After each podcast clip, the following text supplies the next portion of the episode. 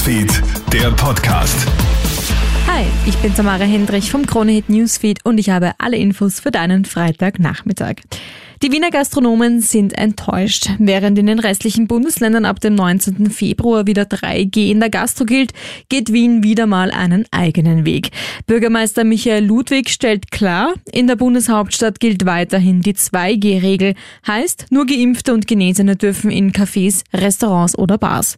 Zumindest eine Forderung ist aber erfüllt worden, so Wiens Gastro-Obmann Peter Dobczak. Es ist gelungen, die Sperrstunde auf 24 Uhr nach hinten zu verlegen. Das war mal die erste und wichtigste Forderung. Dass 3G nicht gekommen ist, ist schade, aber die Bundesregierung hat den Landeshauptleuten die Möglichkeit gegeben, schärfere Maßnahmen durchzuziehen und davon hat der Herr Bürgermeister wie schon so oft Gebrauch gemacht. Das müssen wir zur Kenntnis nehmen.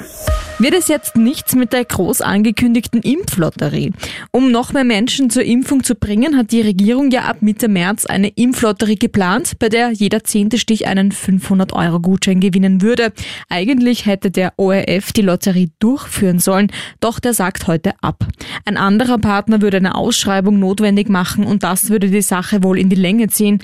Sollte die Impflotterie tatsächlich flach fallen, wäre das für die Regierung peinlich, sagt Politikberater Thomas Hofer. Das ist natürlich die nächste Blamage. Es war ja auch bei der Umsetzung der Impfpflicht schon so, dass sich dann gleich die Elga GmbH gerührt hat und gesagt hat, das ist in dieser Zeit nicht durchführbar. Dann gab es eine nächste Phase, die man da einbauen musste. Also das ist jetzt, was die Umsetzung der eigenen Ankündigungen angeht, jetzt leider muss man sagen, eine Pleiten, Pech und Pannenserie. Lawinendrama heute in Tirol. Bei einem Lawinenabgang im tirolerisch-schweizerischen Grenzgebiet in Spiss kommen heute Nachmittag vier Menschen ums Leben. Eine weitere Person wird noch vermisst. Insgesamt gehen heute allein in Tirol 13 Lawinen ab, ungewöhnlich viele. Größtenteils kommen aber keine Personen zu Schaden. In Sölden verschüttet eine Lawine fünf Wintersportler, die auf einer gekennzeichneten Piste unterwegs waren. Alle fünf können aber zum Glück lebend geborgen werden.